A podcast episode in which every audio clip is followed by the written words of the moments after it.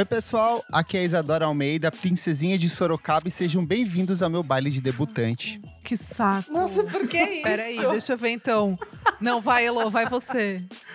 Gente, eu sou a Elo Cliver da revista Balaclava. Isadora, eu deixo com você, tá bom? Vai. Oi, gente, eu sou Kleber Fak e dan dançando danças gaúchas aqui no interior. yes, consegui pensar rápido. Ah, eu sou o Renan Guerra do Screen Aniel. Eu sou o Maurício do Monkey Bus. E é isso! Uau, é isso! E no programa de hoje a gente vai relembrar os melhores discos de estreia de todos os tempos. A gente vai falar, sim, dos debuts, os debutantes do mundo da música Agora que que eu entendi. são só agora, É, ó. garota. lenta. Então é isso. Se pra você, como assim como a Isadora, só entendeu agora, o programa é sobre isso. É isso então, bora começar essa palhaçada. Mas antes, gente, um recadinho aqui um pouco sério. É, como alguns de vocês já sabem, estão acompanhando nas nossas redes sociais, nosso querido amigo Nick Silva, ele está internado com Covid e pneumonia. Pneumonia não é um, um pneu no seu pulmão, é uma outra coisa um pouco mais grave, mas ele está bem, ele está reagindo aos tratamentos, ele sente-se bastante cansado, mas ele tem mantido contato frequente com a gente todos os dias, então é sinal que ele está tá reagindo. Dito isso, a gente vai ter um ritmo de programação um pouco diferente nas próximas semanas, porque o Nick é nosso principal editor, mas a gente precisou contratar um outro editor para ajudar a gente aqui, que é o João. Então, assim, a gente vai focar nesses programas principais, que são o foco da nossa audiência, e quando o Nick voltar, a gente volta com a nossa programação normal, porque a gente precisa pagar por esse serviço de edição e o nosso plano de financiamento ainda é, é o suficiente para manter o programa com os quatro programas mensais. Então, a gente vai seguir como dá desse jeito até o retorno do Nick e depois a gente volta para uma programação normal, certinho? Então é muito importante amigo. que vocês que ouvem o nosso podcast, se puderem nesse momento, ajudem a manter o podcast. Apoie a gente no padrim.com.br barra podcast VFSM, cinco reaisinhos, dez reaisinhos, 15. Ai, sou rico, posso doar muito mais, então doe muito mais que a gente sempre aceita. E vamos seguindo do jeito que dá por enquanto, certinho, gente? Certíssimo. E onde mais que é pra seguir a gente, menina Elo Cleaver? Pessoal, siga nós nas nossas redes sociais, arroba podcast VFSM no Insta e no Twitter. Vamos falar sobre música também lá no Facebook. Por lá temos todas as novidades, então dá um follow. Você também pode seguir a gente na sua plataforma de streaming favorita, essa mesmo que você está ouvindo, Spotify, Deezer, Apple Podcast.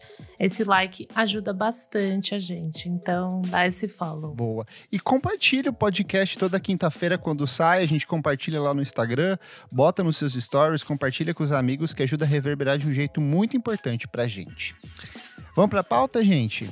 Bora. Bora! Maurício, faz algum tempo que você já participou aqui da- do podcast com a gente. Sim. Então acho que vale a pena você se reapresentar aí, falar o que, que você faz. Conta pra galera. É, eu sou o Maurício Amêndola Assis, sou editor do Monkey Bus. E acho que é isso, sim. Não tem muito mais o que falar. E amante de música? Amante de música, vidrado em música. E é isso. Boa. O Renanzinho vocês já conhecem, é de casa, então estamos todos em família aqui. É, gente, quero começar perguntando pra vocês uma coisinha que eu coloquei aqui na nossa pauta. O que, que é, o que, qual que é a função de um álbum de estreia? O que, que vocês esperam de um disco de estreia? É, eu acho assim, o, disco de estreia, talvez ele tenha uma coisa meio tênue, assim, pelo menos em relação à crítica, que é o lance de uma coisa da pretensão, quando acho que soa muito pretensioso, talvez tem parte da crítica que torce o nariz, assim. E, e é uma coisa que eu, eu, eu não concordo muito, assim, com essa parte da crítica, porque eu acho que eu sou do time, assim, que uma estreia é o time do promissor, assim, sabe? De repente, uma estreia, ela pode não ser perfeita, ela pode ter seus exageros, ou ela pode ser. tá abaixo da sua expectativa, mas eu acho que se tiver sons ali promissores que você pode. que te fazem esperar o disco seguinte, pra mim já valeu, assim. Eu. Legal. Eu acho que, tipo, hoje em dia, não sei se. se tá meio na moda, assim e tal, mas existe muito uma ideia do disco conceitual, né? Do impacto do disco. E às vezes um, um- um artista que tá estreando, ele ainda não tem necessariamente esse essa bagagem, esse repertório para entregar esse disco especificamente que você espera, mas, mas Eu talvez seja um pouco o lance do copo meio cheio, assim, sabe? Mas eu acho que eu espero uma coisa promissora, pelo menos. Se for um disco que já me faça prestar atenção nesse, nesse artista pro disco seguinte, esperar esse próximo disco, eu acho que já valeu, assim. Legal. E você, nosso querido Renan Guerra, que é todo conceitual e hoje está vestido como um estudante de artes da Bauhaus. O que, que você espera de um disco de estreia?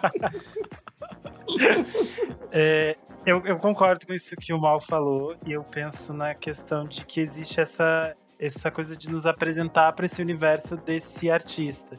E aí ele pode nos levar para outros caminhos. Pode ser um disco que vai apontar caminhos do que ele vai fazer ou coisas que ele vai desconstruir a partir dali.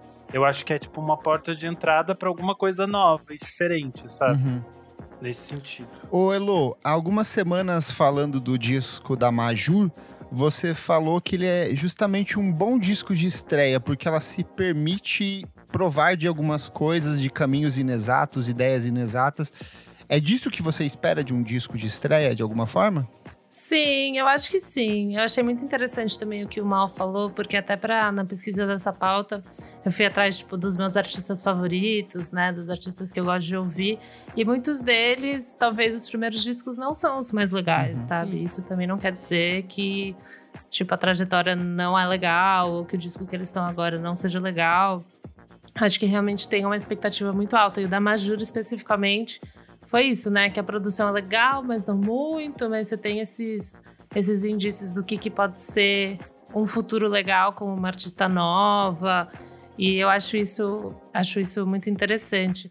E daí, talvez uns, uns exemplos que a gente vai trazer aqui sejam artistas que, não sei, talvez sejam excepcionais, sabe? Ou que acertaram muito a mão em certas coisas. A gente até estava falando do do Arctic Monkeys antes de começar o, o, o programa. Sim.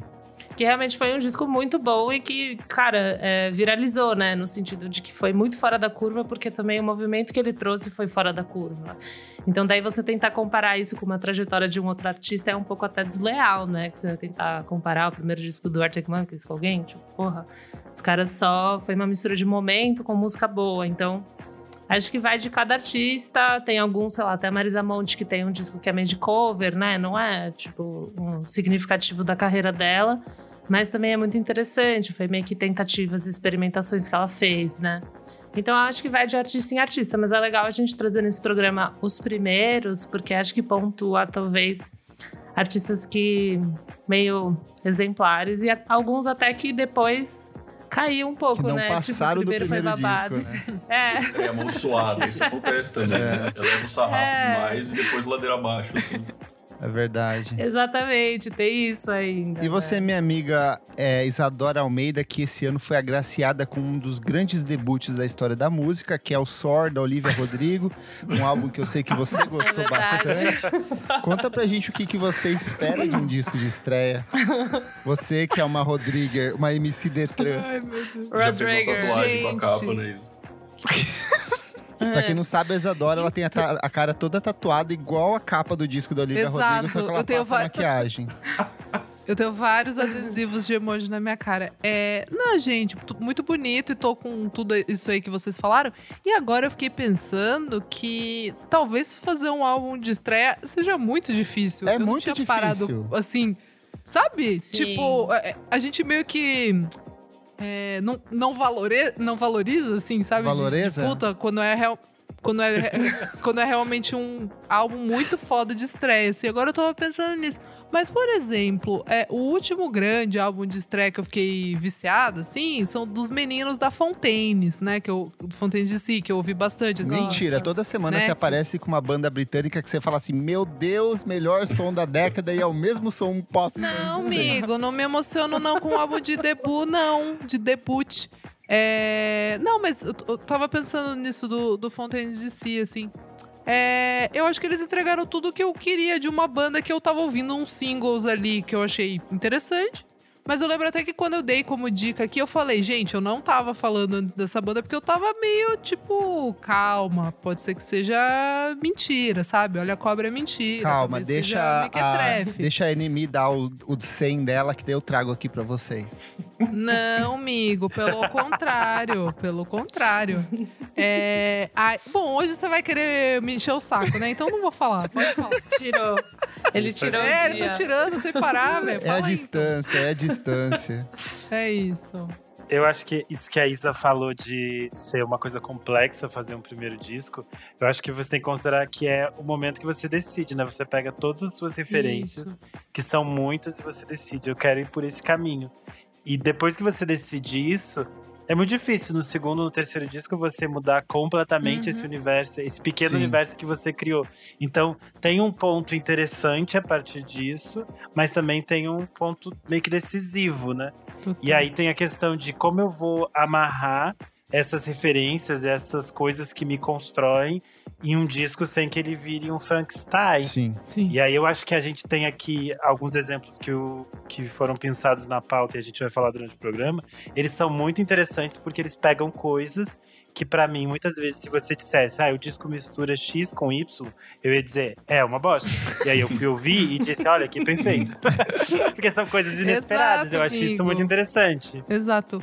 Não, que eu acho que no disco de estreia, às vezes, o- são casos e casos, né? Mas tem artistas que eles hesitam meio entre fazer um statement, assim, tipo, eu quero mostrar quem eu sou, o meu cartão de visita, e tem, e tem aqueles artistas que simplesmente eles só estão experimentando alguma coisa e vai sair um diagrama daquele momento que eles estão ali, né? E eu acho que, Uhum. o que o que funciona muito, assim, que daí tem esses discos que inclusive estão na pauta, é quando consegue unir bem isso, assim, né? O cara, ele consegue fazer de uma forma natural o cartão de visita dele, né? Ele não precisa forçar Sim. nada, não precisa exagerar nada. De- por exemplo, sei lá, o Will Matic do NASA, assim, tipo, é um disco que é um cara, Total. um moleque de 20 anos que conseguiu fazer aquilo e ao mesmo tempo é uma coisa natural e espontânea do que ele é, e é um puta de um statement, assim, né? Sim. Revolucionário, assim, eu acho que é. Eu acho que um disco de estreia ele tem que ser, antes de tudo, uma apresentação. Eu preciso entender quem é o artista que eu tô ouvindo. E isso impacta o quê? Tanto nas suas referências, quais são as coisas que você gosta, aquilo que te inspirou, aquilo que te levou até aquele ponto, quanto a sua apresentação no sentido quem você é artisticamente, qual que é a sua identidade, qual que é o tipo de som que você propõe, o que que você canta. Você vai cantar sobre amor, você é político, onde você quer mirar, sabe? Eu acho que não tem, pra mim, pelo menos, não é um problema confessar referências. Eu acho muito legal quando a referência ela fica Uhum. bem Sim. explícita, mas o quanto você consegue pegar dessa sua base criativa. Eu sempre falo, né? O disco de estreia é o disco de uma vida, porque é uma produção que, sei lá, digamos que um- uma média de idade, sei lá, 15, 16 anos, quando as pessoas entram, esses jovens artistas entram pra compor um disco, é tudo aquilo que você já viveu até aquele ponto, sabe? E o que, que você consegue fazer a partir disso. Então eu acho que tem um pouco desse esse ponto de equilíbrio entre você contar o que você gosta e você dizer um pouco de quem você é, sabe? Sim. Super. E acho que uma pauta que seria legal vocês fazerem algum dia é grandes segundos discos, assim, né? Porque tem uns casos Sim. Total. É estreias verdade, ruins, total. assim, e, e o retorno é tipo, pronto, É o lugar verdade. dele e tal. Que é o que Verdade. mais tem, né? Às vezes é muito artista que, tipo, faz uma estreia mediana, uma estreia ruim, e no segundo disco volta completamente transformado, diferente. O Radio- Radiohead, por exemplo, a estreia do Exato, Radiohead total. é muito, é muito desequilibrada, é muito estranho, apesar do sucesso do Creep. Mas quando você pega o The Bands, é uma banda completamente madura e muito diferente, né? Sim. Mas hoje estamos aqui pra falar de estreias, né, gente? Exatamente, vamos falar, vamos falar.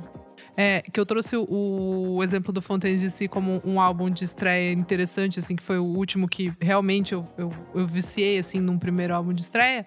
É, que eu achei legal eles terem que, o que o Renan tava falando, né? De tipo, daí fica meio complicado pra você seguir um, um segundo álbum, né? Porque todo mundo gostou, crítica, público, ah, nossa. Aí os caras foram e fizeram um álbum completamente diferente do, do primeiro. Foda-se. E, e assim, na minha humilde opinião, eles continuaram com o sarrafo alto, assim. É, eu, eu achei muito interessante.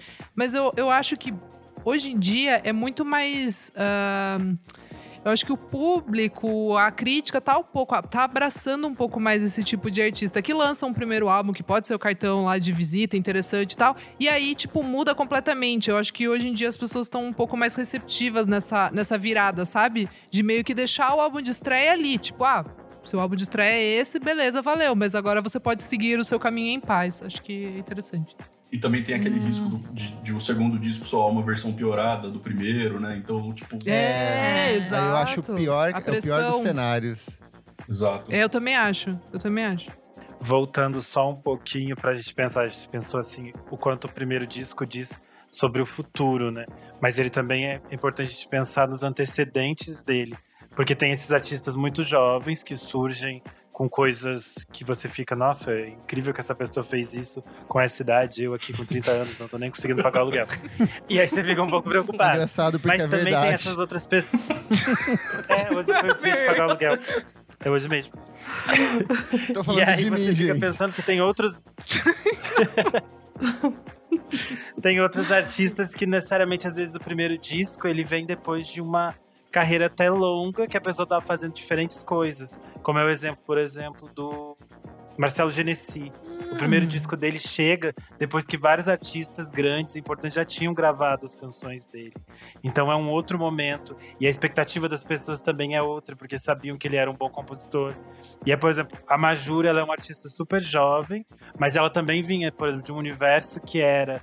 O Caetano Veloso deu o, o aval dele, ela Sim. cantou com o Emicida. Então ela vinha de um Total. universo que era muito grande, criam outras expectativas. E eu acho que também essas coisas contam no impacto de como a gente Legal, escuta amigo. nesses Você álbuns. trouxe uma coisa que eu acho bem importante que vale a discussão é o que é um registro de estreia. Vou dar um exemplo. Tim Bernardes, ele vinha de três discos ali com o Terno quando ele foi lançar o primeiro álbum dele em carreira solo. É uma estreia definitiva ou não? Ou é outra coisa? Porque eu vejo muito com uma estreia como uma apresentação. E ainda que seja o primeiro disco dele em carreira solo, eu não consigo considerar como uma estreia. Pra mim é um quarto disco do Terno ou um algo a mais dentro da carreira dele, sabe? Super. Nossa, amigo, legal você levantar isso. Eu, eu talvez já, já parei pra pensar sobre isso, mas eu acho que eu não cheguei numa, numa conclusão. E é legal o exemplo do Tim, porque ele é um, ele é um dos maiores, né, assim, da nossa, da nossa geração, né? Sim. E ter conseguido fazer álbuns tão legais com a banda e daí ter essa outra estreia dele. E é um movimento até bem comum quando a gente fala, por exemplo, o Mal, que tá aí, curte bastante, de hip hop. Que normalmente o artista, antes de fazer a estreia dele, ele vem com, sei lá, três, quatro mixtapes, vem com EP, vem com colaboração. Então eu fico me É. perguntando, isso é uma estreia de verdade? É um debut? Porque assim, tem todo um histórico por trás, né? Tipo o Good Kid, Mad City do Kendrick, né? Que você vai falar que é Exato. estreia, sendo que, sei lá, tem o Sectionary antes, É. tem EP antes, tipo, já conheciam ele, né? Eu acho que é uma, é uma coisa bem, bem que você falou, que é, é uma coisa que parece que tem mais a ver com o artista do que com o público, né? Tipo, o artista que tá Sim. dizendo, essa, essa é a minha estreia e tal, tipo, eu considero esse meu primeiro disco, mas, por exemplo, o Tim Bernardes, a gente já conhecia muito bem ele, né? Assim, mas por Uhum. mais que ele considere a estreia dele, né? O disco dele. É curioso também de pensar, por exemplo, nesse mesmo universo, a Bjork, quando ela lança Boa. o debut, Uhum. se chama debut, mas ela vem de uma carreira muito longa, que ela Sim. já tinha passado por diferentes bandas, e o Sugar Cubes tinha assumido um espaço grande nesse cenário alternativo da época. Uhum. Só que eu entendo como uma estreia porque ela tá entrando em outro universo, que é muito diferente, porque ela se assume quase enquanto esse universo pop, que ela conversa com o jazz, mas ela é muito pop e é diferente dos Sugar Cubes, e ela se apresenta para outro público. A Bjork, quando lançou o debut, ela já tava essa- aposentada, né? Porque o primeiro disco ela lança em 77, aí ela lança o Sugar Cubes, ela lança disco de jazz, ela lança mil coisas, faz filme, e aí que ela lança o disco só. A Maísa deles, A né? É, debuts e debuts. Acho que esse negócio do Tim também, ele é muito uma questão de banda, de carreira solo. Até você pensar, ah, Los Hermanos. E daí o, o primeiro disco do Marcelo Camelo, sabe? Mas é totalmente... É uma estética totalmente diferente do que eles estavam fazendo. Ou até o Rodrigo Amarante. É que o Tim, especificamente, é, é meio parecido. Não muito Pra mim é parecido, parecido, pra mim é um complemento um ao, pouco. ao melhor do que parece, assim. É, é um complemento, é, isso é interessante. Mas aí no hip hop você também tem, sei lá, Nicki Minaj, né? Que ela já estourou por causa do Monster e ela, tipo, nem tinha disco. Ou, ou até o, o Kanye West, que ele já era um produtor super reconhecido e conhecido até ele, ele lançar o Late Registration. College é o Dropout. O College College Dropout. Mas são debuts, não deixam de ser, né? Se você só conhece um pouquinho mais da pessoa. Tipo, o personagem não é estranho e não é aquela apresentação completa, mas você vai Uhum. conhecer um pouquinho mais das nuances, assim, daquele personagem, querendo ou não, Porque, né? por exemplo, eu acho que o Lil Nas X não tem disco, tem? Acho que não tem ainda. Tipo, o cara já tem três. é o EP, um- né? É verdade, É verdade, acho que ele não tem É, ele só álbum. tem single. Ele tem o EP, né? É. Acho que é EP, acho que é EP. Acho que é um EP. Nesse cenário de uma pessoa que vem de uma banda e ela vai fazer, tipo, a sua estreia.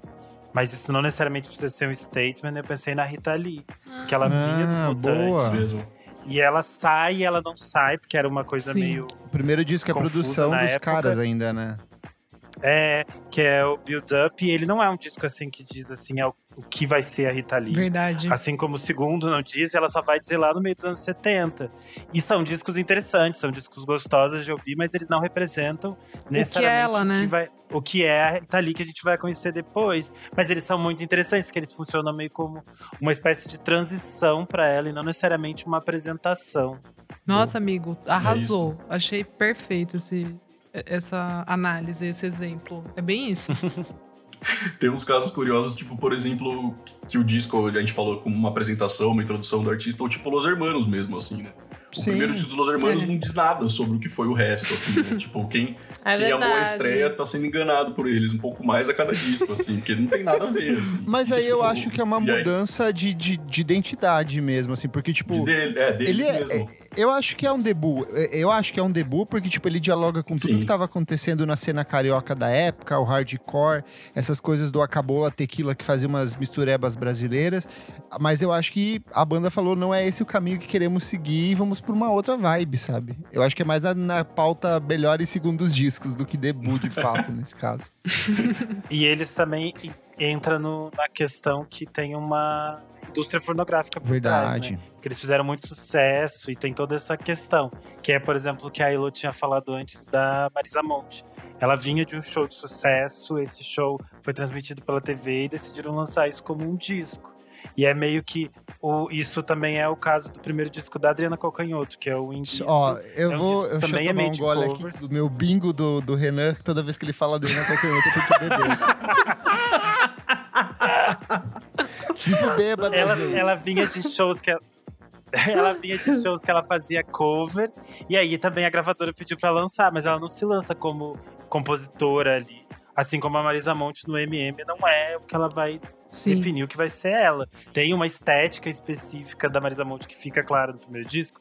Tem, mas ela vai se mostrar muito mais completa e complexa mais pra frente. Sabe o que eu gosto muito em um disco de estreia? É quando ele é extremamente transgressor a ponto de criar um movimento, uma cena específica. Por exemplo, o Portishead com o Dummy, assim, pra mim é muito. Eu sei que tem uma, tanto eles quanto o Massive Attack com os primeiros discos, eles criam todo um movimento de trip hop e vão inspirar uma dezena de artistas, sabe? E meio que não tinha ninguém fazendo o que eles faziam na época. Strokes com os- o It, sabe? Tipo, não tinha ninguém fazendo aquilo na época. É, um- é uma reciclagem de um monte de conceitos, mas quando eles Super. chegam com aquilo, eles. Tipo, é o primeiro disco, mas é o princípio de uma série de outros trabalhos que vão se inspirar nele, Ai, sabe? Arrepios. Arrepiou, né? Falou que eu tô te Arrepiou aqui, perseguindo lindo, hoje, já- mas já- ó, viu? Lindo. Te amo. E, e desse cenário, por exemplo, do trip hop, a gente tem o, o Trick, por exemplo, que ele vem nessa messiara. O primeiro disco dele é muito foda. Bom demais. E os outros não, tem alguns que ele se perde, que não são tão interessantes quanto o primeiro, assim. E o Massive Attack, não, pelo contrário, ele vai. Tipo, tem. O primeiro é interessante, mas ele vai crescendo cada vez mais. Eu gosto muito disso, assim, quando você pega um artista que ele meio que diz a que veio logo no primeiro disco, mas álbum após álbum ele é maior do que aquilo que ele apresentou, sabe? O Vampire Weekend na trilogia inicial. Eu acho que Ah, eles, eles se entregam, eles dão todas as pistas do que é o som deles logo de cara, que é um misto de afrobeat com pop dos anos 60, com uma guitarrinha indie, e eles vão fazendo isso, tipo, numa escalada cada vez maior até chegar no Modern Vampires of the City, sabe? Acho que o próprio Kanye West, na trilogia dele inaugural, que é Total. tipo com aquele lance escolar, ele dá a base no começo, mas disco após disco é tipo um degrau acima, sabe? Eu acho isso muito legal. Em qualidade é, é, tipo, é discutível e tal, mas em conceito, assim, né? Ele amplia muito tudo que ele começou, né? Um- É Sim. o que você falou, um passo acima, assim. Total. Ô menino Locliver, você que está produzindo o seu primeiro EP, o que, que você considera intolerável em um disco de estreia? O que, que não pode acontecer? Nossa. Te- Dramática. te peguei desprevenida, né? Tava jogando, tava jogando Pegou. Crush aí, que eu tô sabendo. Eu tava pensando, eu tava pensando, eu tava reflexiva. Eu não sei o que não pode acontecer, esse que é o problema. Tudo pode acontecer. Você pode ter uma produção ruim, você pode Você pode cantar meio mal, sabe? O Nossa, importante chamou, é eu você- cansei de ser sexy agora. Uau. Amo. Acho que você não pode lançar uma coisa que você não gosta. Tipo, isso realmente não pode acontecer. Se você lançar um negócio que você não gosta, você vai estrear de uma maneira, sei lá, tipo, que talvez não vai mais fazer sentido com a sua evolução. Porque eu não vejo um problema na evolução, assim. Eu acho até legal, tipo, é, aquilo que a gente tava falando do. Das bandas mudarem completamente. Às vezes eu acho até necessário pra não ser uma versão ruim do anterior, sabe? Até, tipo, sei lá, Arctic Monkeys, essa galera. É, eles evoluíram um pouquinho. Uma que eu acho que talvez não evoluiu tanto foi o Franz Ferdinand, né? Que eles lançaram o disco, daí o segundo foi tipo. Não, eles até tentam ali no, no terceiro, eles vão pra uma coisa meio pista, que eu acho que é legal, assim. Mas eles mantêm uma fórmula, é, né? mas não rolou, Não. sabe? Então, sei lá, você tem que lançar o que você gosta. Por mais que, sei lá, até que tá rolando comigo, eu tô demorando tanto pra lançar essa merda que, tipo, vai passando um pouco as vibes, sabe? Tem que Você lançar, fala, "Puta amiga. merda." Lança. Não, mas tipo, é, daí uma hora você fala, ah, quer saber? Tá bom, eu fiz isso uma época, meio que você aceita a coisa como ela é, entendeu? Mas Isso. no mínimo você tem que, tipo, saber que.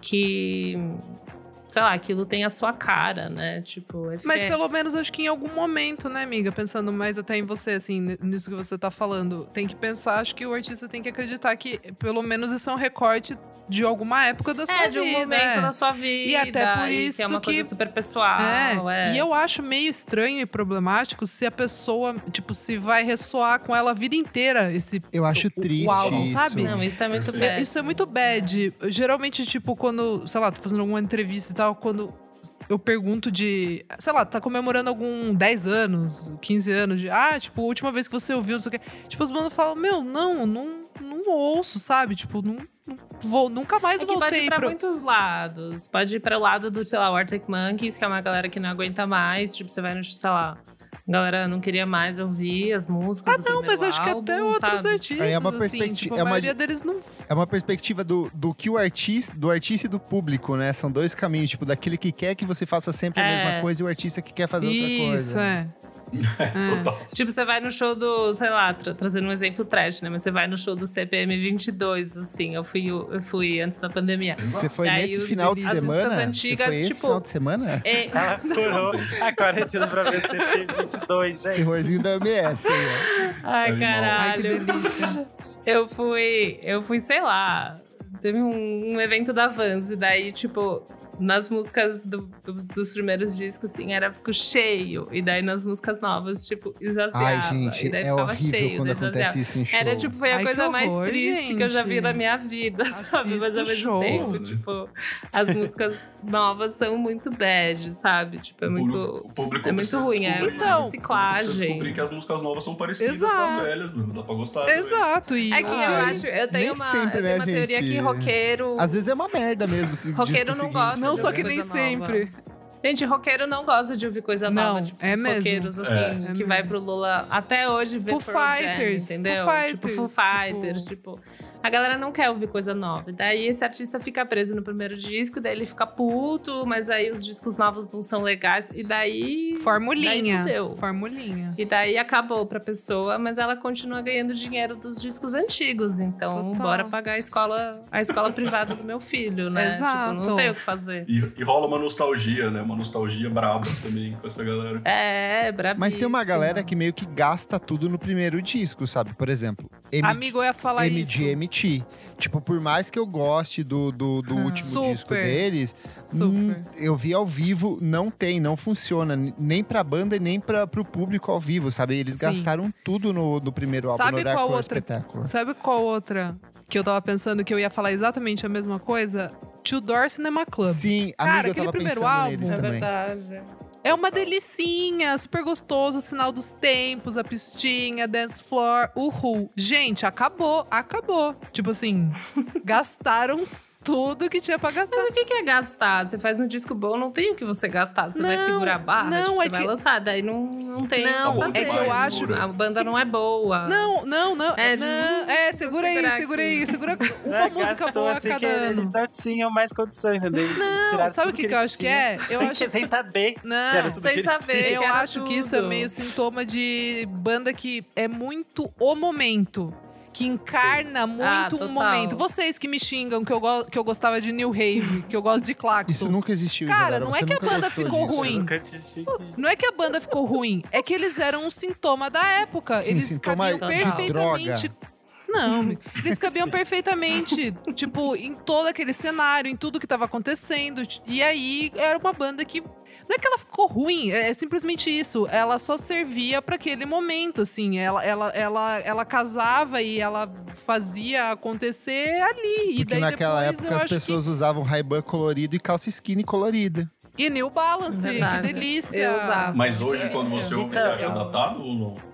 Não, eu acho que. Não, eu, pra mim é datado, É porque eu datado. lembro muito da. Sabe assim? Uhum. Eu, eu não consigo ter essa visão de. Eu não consigo separar. Eu, eu, pra mim é muito um momento que eu vivi, já vem grudado, assim, tipo. E sabe de- uma coisa- Até onde eu tava. Uma coisa que tem também, que alguns desses, de- desses discos, eles têm primeiros discos muito impactantes, só que o público ficou preso a eles e não seguiu com o artista. Um caso muito Isso. evidente disso é Fiona Apple.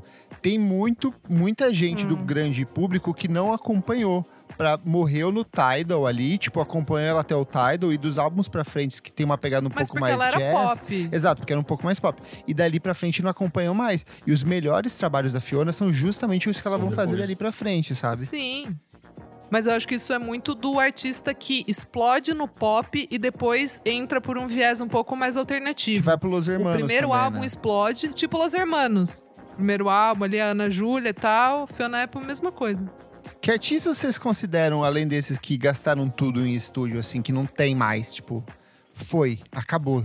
Gastou toda a energia ali, o talento, Que- e que agora é só continuou, lança- Tipo, depois Não da estreia continuou. absurda. Hum, É, o exemplo que eu citei do, do Cansei de Ser Sexo. O primeiro disco é super divertido, o segundo é até bom. Eu acho bom. Só que depois elas aprendem a tocar os instrumentos. E aí estraga. E, e aí perde a graça e a piada se foi e acabou Entendi. a piada, sabe? Entendi. E aí quando chega naquele La Liberação é tipo assim, Pra mim, o pior é o Tipo, planta. É o planta. isso, o planta é horrível. Nossa, O é tipo assim, dá. gatas, chega, acabou, E eu tá amo elas, feio, hein? Vamos ficar tranquilas em casa. E, e é, é bem assim. Mas é tipo, o disco, o primeiro disco também é um sintoma do seu tempo. Sim. Eu escuto até hoje, eu adoro. Mas, tipo, não é uma coisa que se saísse hoje as pessoas iam achar. Ai, que interessante, que divertido. Parece uma piada daquele momento. Tem até um texto muito. Eu não sei se é do mesmo. Eu acho que é da, do- da Veja, que é um texto comparando o primeiro disco da Cyndi Lauper, o So Unusual, com o da Madonna. E aí fala que, tipo assim, Cyndi Lauper vai permanecer eternamente enquanto Madonna vai desaparecer com o tempo, sabe? E é muito legal quando tu Uou. perceber como esses discos de estreia meio que capturam justamente esse momento do artista e do momento que a pessoa tá escrevendo também, né? Tem uma Sim. crítica famosa da Rolling Stone pro primeiro do Led Zeppelin, assim, que os caras acabam com o disco Verdade, falam é. verdade. que é um pastiche do, do. Faces e tal. Aí deu no que deu, né? Quem É que tinha o lance Quem é o de que- Faces hoje em É dia? que, na verdade, o, o Led Zeppelin, quando ele chega pra imprensa norte-americana, eles sabiam que eles estavam roubando de todos os caras do blues clássico É, ali. Então, tipo, também. pegou super Uhum. mal pra eles. E aí, anos mais tarde, a própria, a própria Rolling Stone, quando eles lançam aquela, a primeira lista lá dos top 500 deles, eles revisam o texto e falam, tipo, erramos, sabe? Pode crer. Total. E tem também os casos do Nas que eu falei. O Nas ele vive a sombra do Magic até hoje. Ele vai viver Sim, pra ser até sempre. hoje. Não não é que foi tudo ladeira abaixo e só tem discos ruins, assim, mas. o- o- É inevitável, parece, a comparação, sabe? Tudo que ele lança tem aquela coisa de parece que é alguém que não tá conseguindo repetir o, o êxito e tal. E acho que vai ser assim mesmo, né? Tipo, é uma- tem gente que considera o melhor disco de rap de todos os tempos e é a estreia do cara, calhou de ser a estreia. aí. Total. Boa. Amo. E dentro, enfim, pra galera que nunca vai decepcionar ninguém, é quem fez só um disco, né? Que no caso é a Lauren Hill, que ela lançou o disco Iconic, que foi o Miss Education of Lauren Hill, e ela acabou por ali que mesmo. vocês acham Nem precisa fazer bem, mais nada. assim. Eu acho muito interessante, Puta, mas eu não assim, sei, eu não consigo. Jeff Buckley também, né? Por O que, que, vai, que, que outras ela Ah, mas o Jeff fazer? Buckley é porque ele morreu, ela né? atuar. Coitado, Então, por morreu, outras né? razões. Coitado. Ela não É. fez nada porque ela Já tava casa, trabalhando ela no tava rica. segundo, deu tempo de deixar ali pré-pronto pra Não, galera. Larry Hill é um Mas tinha- velho. Juro. É. Mas tinha gente que podia durar só um Ela disco, virou hein? empresária. Tipo Weezer. Ela não virou nada, gente. Ela ficou em casa, ela ficava sonegando imposto. É verdade. E aí, é lá. verdade, daí ela tava pra ser presa. Jura? E aí ela É voltou a verdade. fazer show porque ela não pagava imposto. É verdade. Ela ficou de boa, Caramba. ganhou um monte de dinheiro. Eu também, filho. Se eu tivesse eu fiz aqui. Vou viver de Bom royalties. sucesso. Eu faria tipo a Xadê, É. volta a cada 10 anos. Um assim, por gente, vou década. sair agora, eu gravo um negócio pra vocês e volto pra E a casa. Larry Hill é interessante, que é bem o que vocês falaram do Tim Bernardes, assim, que ela tinha o Foods e tal. Aí, não, diferente do Tim Bernardes, ela lançou um Total. disco totalmente nada a ver Não- com o Foods. E não assim. só isso, né? A Lauryn Hill é responsável por grande parte dos sucessos de R&B pop dos anos 90. Ela fez Total. música pra muita gente. E ela fala pra Tá você que até hoje eu ouvi um, é difícil bater esse disco dela. Tipo, um negócio assim que eu acho realmente impressionante o disco dela. Foi a última vez que Ela o, desistiu que o, ela que o Grammy mesma. presenteou justamente uma mulher também. Eu não consigo pensar em mais ninguém que fez umzinho assim. Um Fiquei só. refletindo aqui. E eu acho que agora, depois de tanto tempo, se ela fosse lançar um. Hum. É, ia estar, tipo, num nível tão alto, tão alto que acho que nem ela então, quer essa... mas a gente tem um cara, que é, um cara que é amigo dela da mesma época, que é o D'Angelo, que volta com um disco a cada, sei lá, Demora, mas 55 anos. E é um disco é melhor Não, mas que ele o faz a outro. linha Xadê. Eu gosto, assim, eu gosto. Pra mim, ele faz a linha Xadê. Tipo, vai, fica, faz mistério. Mas ele tem a questão meio Fiona Apple, né? Que foi uma super exposição. Sim. Ele não quis mais ficar nesse universo. Ele vai se... Fica recluso, grava as coisas dele do jeito que ele acha interessante. Depois volta. E tem o é fato um de que de trabalho. ele toca todos os instrumentos do disco que ele grava, então faz sentido esse longo espaço também, né? É, tem isso. E também eu acho que os anos 90 tem umas umas estreias muito impactantes por conta de singles, assim, né? Tipo Baby One More Time, da Britney Spears, assim. Tipo, Sim. sim. Falling, da Alicia Keys, tipo, é um, uns singles que do nada, tipo, é o primeiro single da artista, ela já vai pro primeiro lugar e aí o disco já vira uma coisa um pouco Explodiu. clássica, verdade. assim, e tal. Boa. Gente, vamos montar nossas listinhas, então, dos nossos favoritos da vida aqui? As nossas Ai, estreias. Jesus. Vamos lá, cinquinho cada um. Os É, os faves. faves Eu, po- eu posso. Vai lá, Isadora, Tá. Eu então. posso começar. Então vai. A Isadora vai rapidinho. falar cinco Gente, bandas de pós-punk inglesa. Ei, ei, ei. Ei, ei, ei. Eu acho que não, hein? Eu acho que nem vai ter inglês nessa lista. Ó, Is This It, claro, Strokes, Óbvio. Quando tudo mudou. Ou de Mures. Aí eu vou ter que ir com Grace, do Jeff Buckley, porque pra mim não dá. É, é o álbum de estreia morto. e a primeira música, tipo, sabe, já, já chega mo- modiopinha, assim, sabe? Tipo, a primeira coisa, primeiro álbum, já, já pra mim sério. não dá. Aí, aí eu vou com um que é muito especial ao meu coração, que é o Arular, da MIA. Ai, que é, tudo, é tipo, muito bom. Puta merda, que disco Nossa, gostoso. é, é tudo real, assim, pra mim. Eu vi realmente muito, assim, abriu minha cabeça. Acho que até no episódio de Mulheres Importantes eu, eu acho que falei desse álbum. É, aí eu vou ter que ir pro de hip hop, que é o. que é o. talvez é o meu favorito, que é o Della Soul com o Three Feet Tudo. Rise. É muito bom. Three Feet High and Rising, que eu gosto demais, assim, eu acho também meio que. Esse é um álbum que ele é o sintoma da época e da tendência e do flower lá, tipo, te- tem toda a, a estética, mas ele não soa cafona, ele não soa, tipo, estranho, eu acho que ele.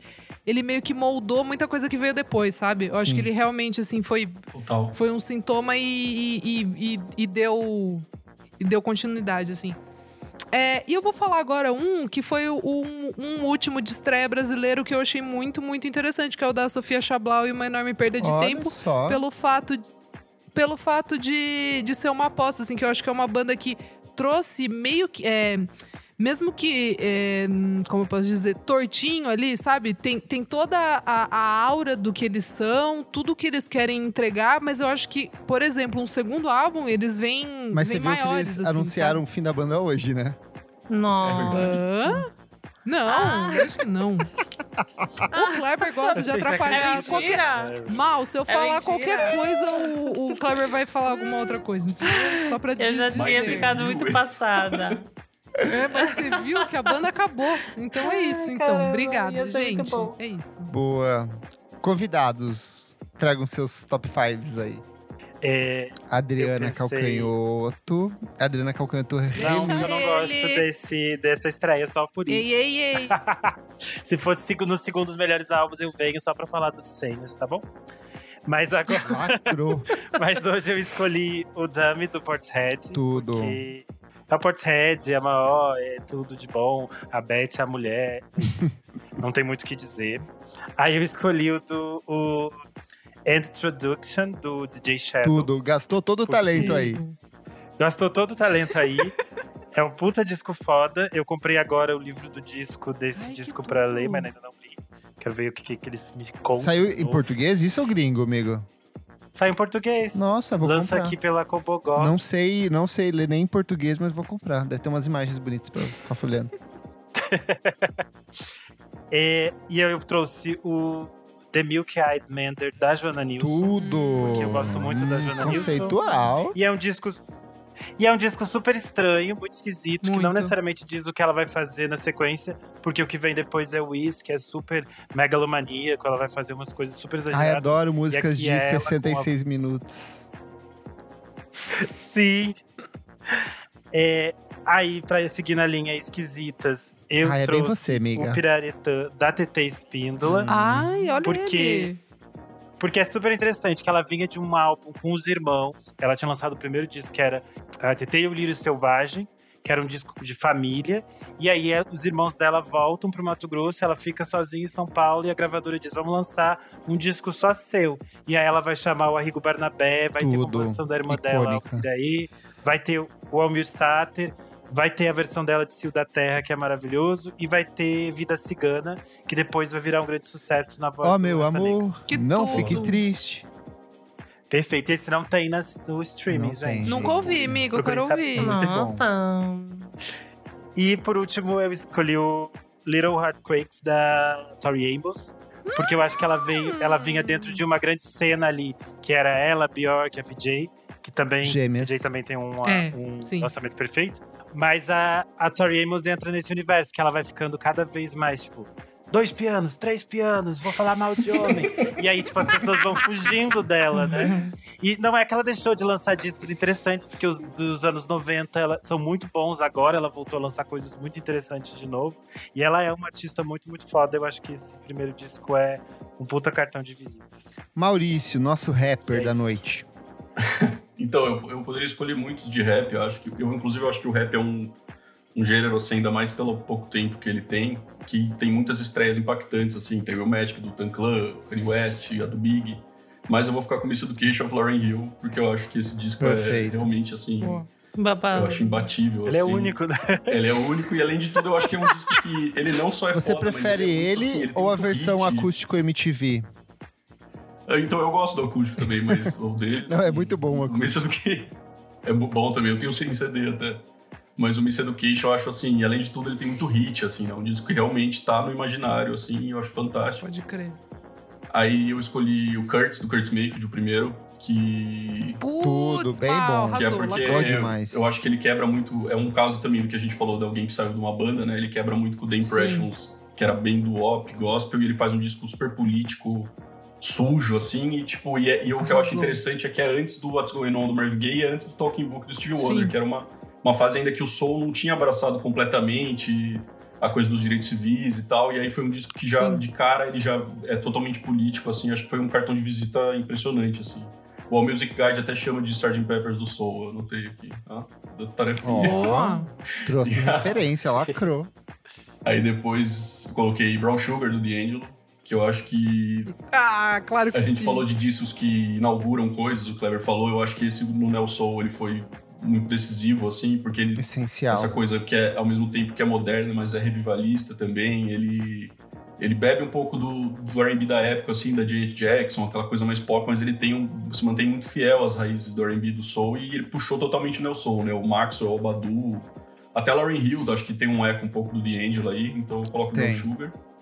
Aí o outro que eu coloquei é um nacional, que é o MC da Pra Quem Já Mordeu um Cachorro por Comida, até que eu cheguei Boa. longe. Que eu, eu penso muito nesse disco, assim, tipo, já fazia sete anos que o Racionais não lançava um disco. O rap nacional vivia uma época bastante, assim, dominada pelo D2, tinha aquelas investidas de samba rock e tal, e surgiu um disco que era muito underground, Lógico, tiveram discos ótimos nesse meio do caminho, do Kamal, Costa Costa, do Dom L, mas esse do Emicida eu realmente sinto que ele abriu um caminho, assim, que foi. Mas aí eu te pergunto, Maurício. Diga. Mixtape vale como disco de estreia? Porque anos depois o Emicida vem com o disco de estreia dele. É, então, então eu considero essa mixtape de estreia, pode ser? Tá bom, tá bom. Roubou bonito. Ele veio pra subverter regras, hum. ele veio pra desconstruir. e, tipo, é, é o debut dele, gente. É, total. e, tipo, depois disso, explodiu muito o rap, assim, no sentido mainstream, sabe? Ele foi pro jogo, uhum. foi no Provocações do Abujanra. Uma coisa que eu, eu, vejo um disco muito como um, um abriu caminhos, assim, para o que se consolidou depois, né? E ele, além de tudo, ele tava Assim, eu adoro Emicida, mas eu acho que ele nunca rimou tanto quanto ele rimou nesse disco, assim. É um negócio que ele tava ainda totalmente no espírito das batalhas e tal, de freestyle. Ele tava afiado, cheio de ódio, assim. E carisma. Maravilhoso. E por último, eu fiquei com muitas dúvidas. Eu pensei no Miami True da Elvis Costello. Eu pensei no Transpiração Contínua Prolongada do Charlie Brown Jr., que eu acho uma puta estreia. Yes. Mas eu vou com o primeiro do Lulu Santos, que é produzido pelo Nico Olha, que surpresa! E eu acho que, assim, é uma estreia que criou uma expectativa sobre um hitmaker, assim, sabe? Tipo, viram e falaram, pô, esse cara tem músicas pop muito boas e tal, e que tem tempos modernos já de cara, né? De repente, Califórnia. E eu acho que é Sim. uma estreia que, assim, ela, a expectativa foi cumprida, assim, com ela, sabe? Depois de um tempo, ele parou de lançar hit atrás de hit e eu acho que é um disco marcante, assim. Então eu vou com foi, o Santos. Foi cumprida e foi cumprida, porque foi uma carreira de hits ali, olha só. Exato, muito, muito hit, né? E, e, já tava ali, né? Eu acho que essa, esse tava, ele mostrou que ele poderia ser um hitmaker e ele é provou que ele, que ele, era mesmo, assim. Boa. Uhum. Vou eu, antes da Elo, vou perverter essa ordem aqui. Eu vou. Ah, vai roubar Não, coisa. não vou, amiga. Pode ficar bem tranquilinho. Eu vou começar com The Velvet Underground e Nico, do uhum. The Velvet Underground e Nico, que é o primeiro disco do The Velvet Underground. Porque ele impactou tudo que viria a ser punk, é pós-punk, garage, psicodelia, cena nova-iorquina, todas aquelas coisas que eu gosto do final dos anos 70. E Strokes, todo mundo nasce nesse disco e até hoje ele continua Sim. impactando, tipo, todo mundo, da capa a. E é hit, né? Putz, é um disco que fala sobre relacionamentos com pessoas LGBTQIA, fala de drag queen, fala sobre o uso de drogas, tem experimentação e é só hit, um atrás do outro.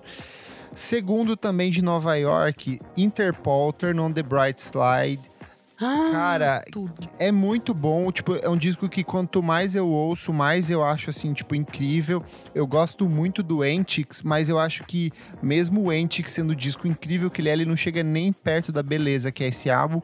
E, de novo, Same. eu acho que é um álbum que impactou toda uma cena nova-iorquina da época. Todo mundo tentou copiar o Interpol, White Lies, todas essas bandinhas que vieram depois. Todo mundo tentou imitar o jeito de cantar do Paul Banks e nenhum até hoje conseguiu acertar do mesmo jeito. Brasil. Chico Science Nação Zumbi, da Lama ao Caos. De novo, um disco mega transgressor. Chegou antes de todo mundo. Fez uma. Eu, eu acho que é um bom disco de estreia no sentido de que ele pega muita referência e todas essas referências são muito expostas pela banda, só que ao mesmo tempo tem essa coisa do, do, do Chico Science de, mes, de mesclar o orgânico e o eletrônico de uma a cidade com o mangue, e eu acho que criou um movimento que é muito é, é, simbólico para a cena de Recife, para a cena de Pernambuco, foi alimentar tipo dezenas de outras bandas da época e continua reverberando de um jeito único, muito único até hoje. Outro que eu gosto muito, e aí é porque eu sou fã, Super Guides, com Super Guides, estreia da banda Gaúcha em 2005. Cara, é um disco tão legal. Eu acho que os jovens dos anos 90 tiveram Raimundos, mas Super Guides foi para mim a banda da adolescência, assim, tipo, às vezes mais até do que Los Hermanos, era uma coisa que eu gostava bastante de ouvir. E eu acho que o primeiro disco sintetiza muito esse rock indie sujo dos anos 2000 e foi impactado acabou impactando outras bandas da época, tipo Cartolas, Pública, todas elas meio que pegaram um pouquinho da Super Guides. E, tipo, até quando a banda lançou o segundo álbum, eu lembro que a Rolling Stone meio que criticou o processo de amadurecimento, que eles amadureceram muito, sabe? Que as pessoas queriam mais essa energia adolescente do primeiro disco do Super Guides. E por último, os Mutantes com os Mutantes, o primeiro álbum de estúdio deles. Eu acho isso é um disco sério, eu não consigo. É, é, é muito atual e muito produto da época que ele foi lançado. Eu costumo falar, eu gosto mais de Mutantes do que Beatles, assim, eu acho uma coisa, tipo, muito louco, o tipo de sonoridade que eles Nossa, faziam. Ter Hearts. Eu acho tudo impactou boa parte das coisas que a gente gosta até hoje, não só no Brasil como lá fora. Devendra Banhart, eh, o Sean Lennon, Nirvana. Eu lembro do Kurt Cobain dando entrevista falando que ele era apaixonado pelo som dos Mutantes. Então é uma coisa que até hoje, assim, é um disco que quando começa a tocar Panis et Circenses, você fala, "Ah, isso não é possível que esse tipo de sonoridade foi feita há 50 anos, sabe? Então é um disco que Sim. eu gosto muito. E você, Mi- Miguelô, roubei algum seu? Não mesmo. Você me conhece bem, hein? Deixei todos os discos ruins pra você. Puta merda. Olha que grosseria.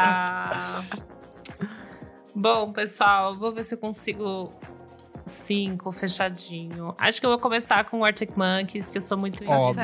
indecisinha. E eu não posso negar o meu passado, gente. Não posso. Chega de mentiras de negar o Eu meu ouvi desejo. Muito. eu ouvi muito. Esse primeiro disco foi iconic na minha vida. Então, Whatever People Say I Am, That's What I'm Not. E também porta de entrada, assim, para todos os outros que eu Para amei. outras que tem drogas. Poucos. Para outras drogas. Muitos poucos que eu não gostei, assim. Então, vou com esse. Eu acho que em segundo lugar. hum, hum, hum. Eu anotei alguns brasileiros aqui que eu gosto muito, começando com a Tulipa, no, com o Muito Efêmera. bom, amiga. Muito bom. É uma que eu puta acho que na estreia. minha vida foi... Puta estreia.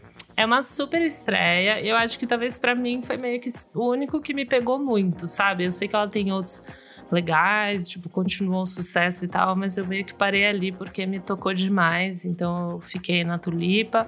E é dessa época, tipo, também, né? Que tinha muita gente fazendo esse tipo de som, era meio São Paulo, rock, poesia concreta, mas eu acho que ela, ela pega bem esse, esse equilíbrio. Em terceiro, não um lugar, né? Somente um terceiro. Temos Chega de Saudade do João Gilberto, que também, assim, eu preciso É ser. mega transgressor, preciso né? ser verdadeira comigo. Nossa, a gente não tinha falado desse ainda. Ai. Não falamos desse, foi assim, a grandíssima É virada. outro que veio impactar toda É. uma gera... um, Tipo, centenas de gerações diferentes de Exato, ouvintes, até né? agora. De, de público. De... É, até hoje. Sim, a Mudou gente só tudo. tem Castaways do Backyardigans. É verdade. Verdade. E é verdade, é porque eu Tá de Bossa mentira, é verdade. E é tipo 50. É o episódio que eles homenageiam a Bossa Nova. 58, sei lá. 58. Nossa, tipo, tem que respeitar demais. 58? Né? 58. Muito. Gente, é muito icônico, ele mudou tudo. E, enfim, a gente já falou tanto dele, né? Aqui já falei tanto quanto ele me influenciou em tudo que eu faço. Então, e influenciou todo o resto das pessoas, como a gente toca violão, como a gente canta samba. Então, assim, vai ouvir, tá? E não enche o saco. e daí, deixa eu ver. Eu queria falar um. Eu acho que eu vou falar, hein? Que é o Claridão do Silvio. É muito Ai, Eu já gostoso. tive os trabalhos anteriores. Seja adoro, jovem, assuma seus sentimentos. Tá certíssimo. Eu vou falar, vou falar tudo agora. Então, eu ouvi muito quando saiu. Eu acho que eu fiquei muito feliz, assim, porque ele era um indiezinho, mas, tipo, com uma poesia que eu gostava Uhum. muito. E ele é um super instrumentista, então os shows eram muito legais, assim. Ai, que Era ele lá- e o Acho que baterista Pop só. Load. Sim. É, daí teve show na Pop Load lá na, na entrada, assim, Sim. né? Que teve ali XX também. E eu amei, era uma época que eu gostava muito. E nesse Claridão tem algumas mais dançantes, né? Que ele vai brincando com isso. Então, foi um. Foi um equilíbrio que eu gostei muito, assim, que ele não, né? Tipo, não continuou muito, assim, nos trabalhos futuros. Tem isso, ele é uma pessoa que mudou completamente, né? Que a gente tava falando. Ele é um artista que mudou tudo, assim, que ele faz.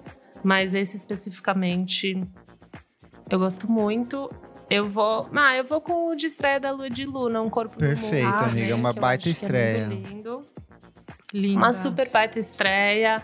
Um disco que eu amo, a gente já falou muito dele agora, e ele veio com um segundo disco que também é muito bom. Perfeito. Mas, enfim, a- o primeiro abriu muito caminho para esse segundo, mas eu gostei muito, sei lá, do equilíbrio que ela achou, o jeito que ele é mixado. Depois eu vi o show é, lá em Goiânia e, e ela traz um pouco dessa mix, tipo, do- da instrumentação baixa e a voz alta no show, e tem um monte de gente no palco. Então é uma experiência que você tem que ficar meio quietinho, assim, né? Que você tem que ficar submerso naquele, naquele momento. Então Eu gosto muito, muito dele, eu gosto muito do trabalho dela. Então, Vou fechar com Boa. esses. Tinham outros, mas acho que esse dá uma Arrasou. sintetizada. E você vai lá no nosso Instagram, arroba podcast VFSM, na edição deste episódio e comenta quais são as estreias favoritas pra você, quais são os discos que a gente acabou não citando aqui hoje, ou se você discorda, você fala, putz, esse disco aqui é uma merda, desde o começo, esse artista foi melhor muito depois. Vai lá no nosso Instagram. Vamos pro próximo bloco, gente? Bora! Não paro de ouvir.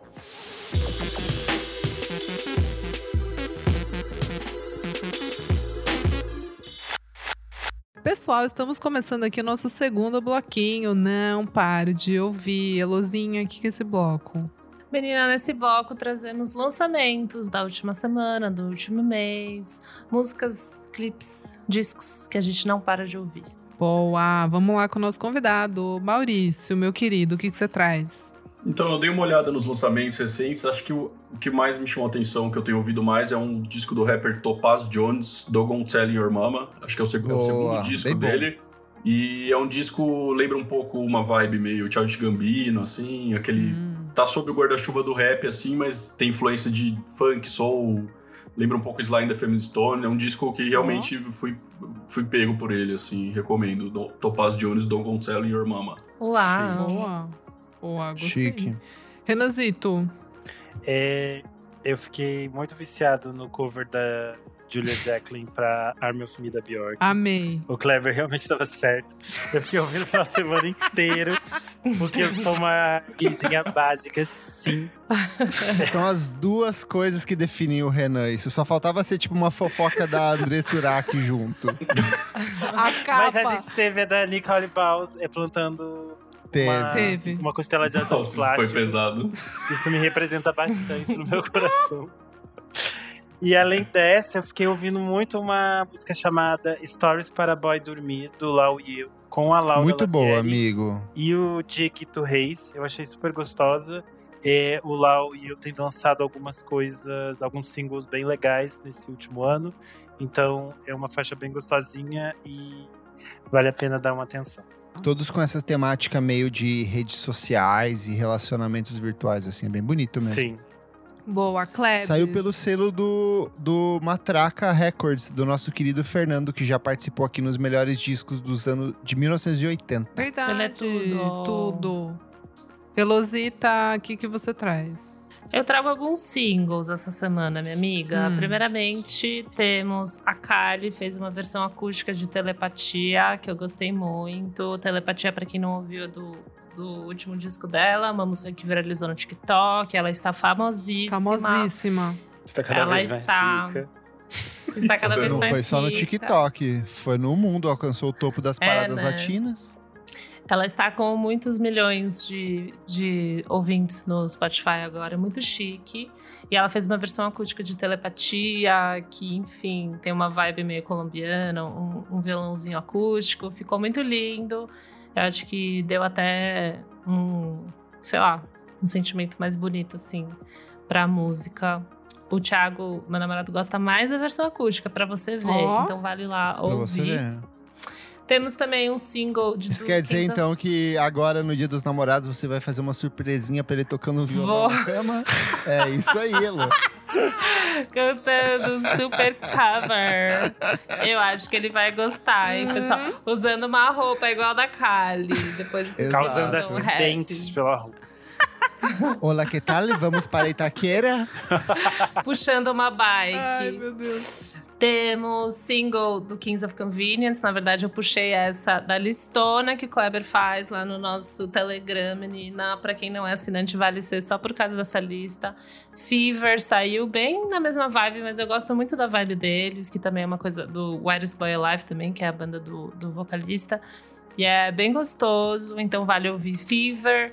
E saiu o single do Tamashiro Mundo, nosso Ah, amigo Tamashiro, amei. que é, enfim, da- era da raça, da Gumes também, que a gente gostou bastante do disco do ano passado.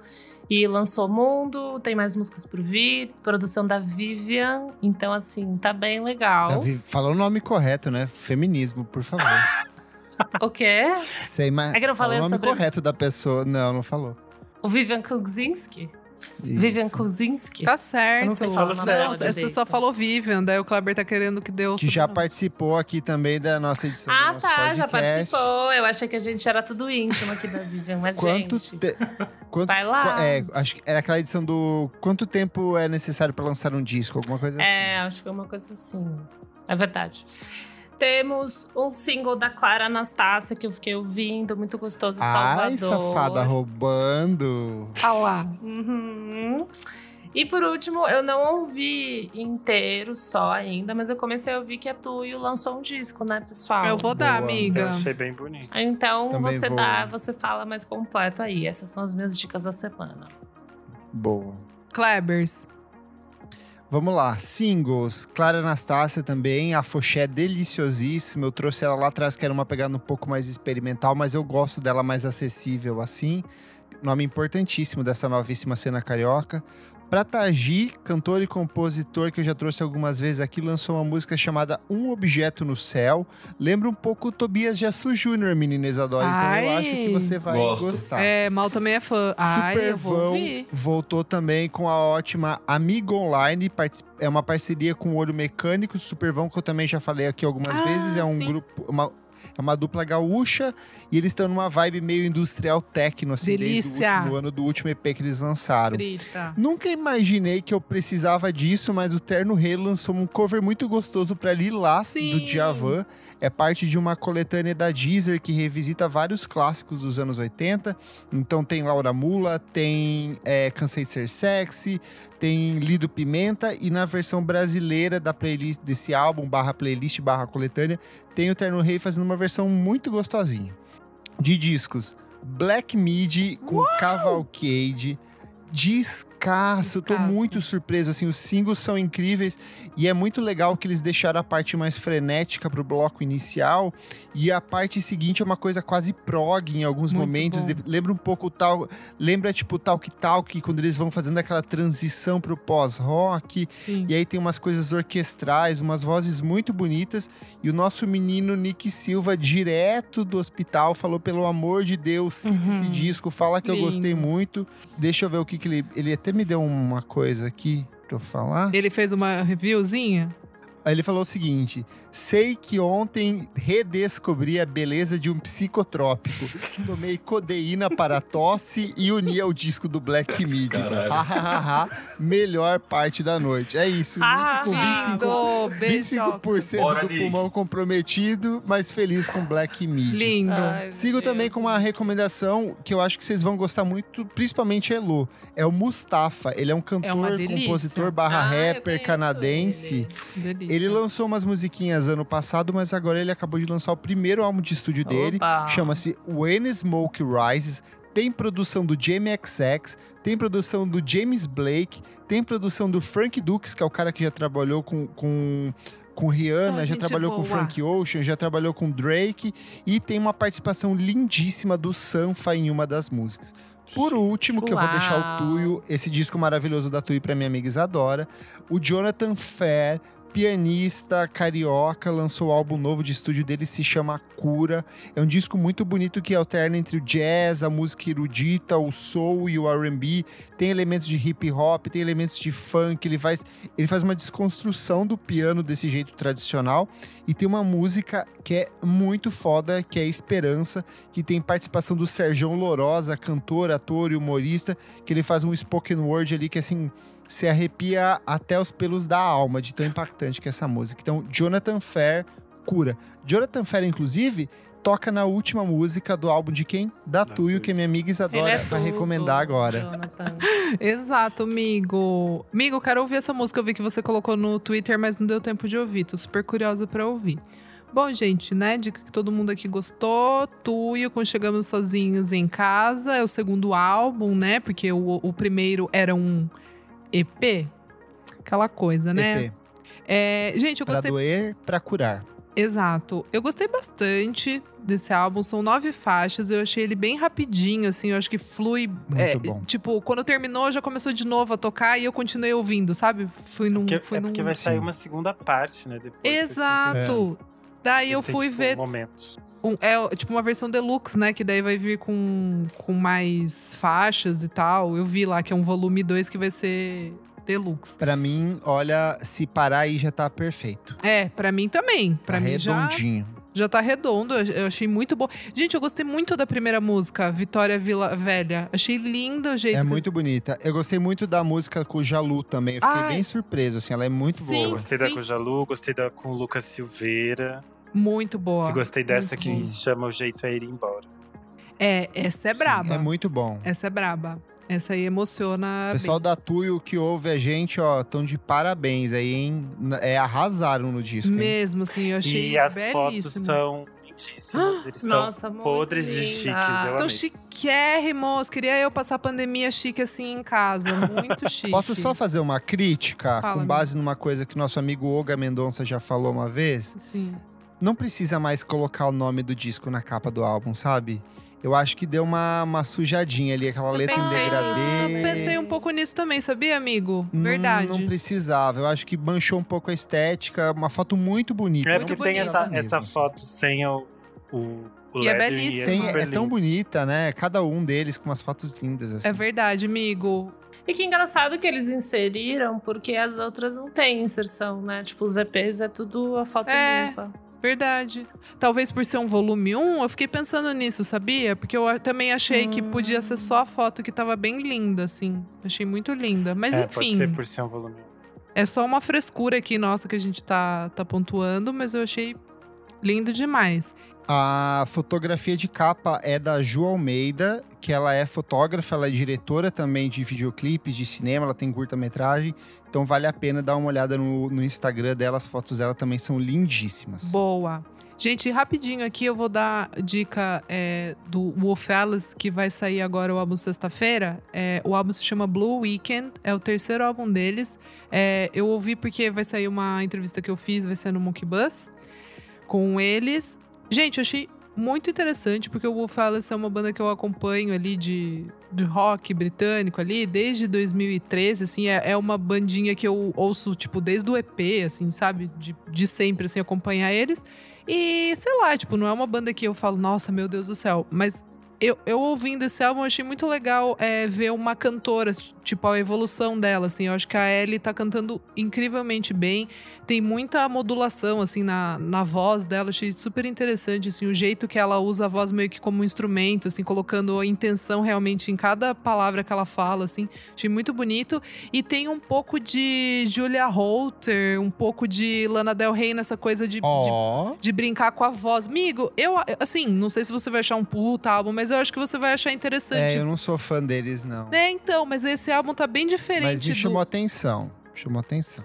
É, é- é simplesmente por ser um álbum diferente, assim, do que, do que eles já apresentaram, sabe? Eu acho que eles deram uma, uma mudada, assim, e eu achei um álbum maduro de uma, de uma banda, né, que já tá ali com 30 anos e que começou bem cedo, assim. Achei, achei bonito. E destacar a voz da Ellie, que eu achei maravilhosa nesse álbum. É isso, gente. Boa. Vamos pro último bloco do programa. Você precisa ouvir isso.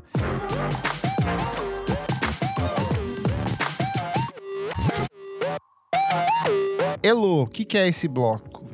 Pessoal, nesse bloco a gente dá dicas atemporais de um livro, uma série, um disco, uma música. Enfim, não precisa ser um lançamento, só indica aqui pro pessoal. Boa, vamos inverter hoje. Isadora, quero começar por você. O que, que você Uau. traz nesse bloco? Amigo, ó, Os me per... convidados ficam por último hoje. Tá, não, o que, eu, o que eu ia falar é que assim.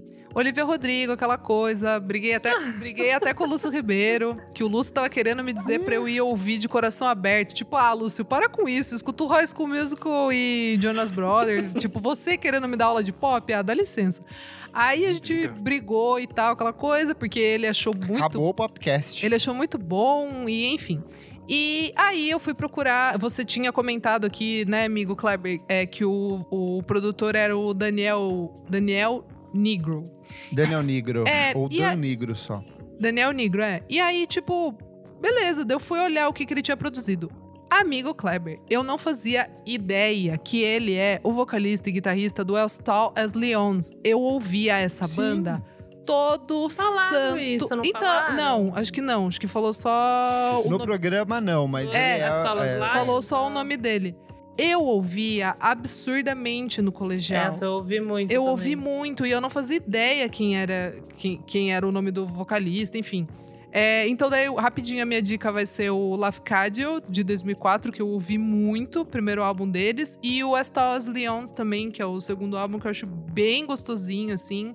Me abriu um vortex, eu comecei a ouvir, tipo, Minus the Bear, Circa Survive. Nossa, é bem babado. Comecei a ouvir umas coisas velhas, assim, meio emo, que eu ouvia. Alô, sou o Sick. Beijo, galera do Emule aí que tá ouvindo a gente. Exatamente, amigo, é isso. Mal, ouvia no intervalo lá no Irapuru, hein? Pesado, no iP- torando no iPod.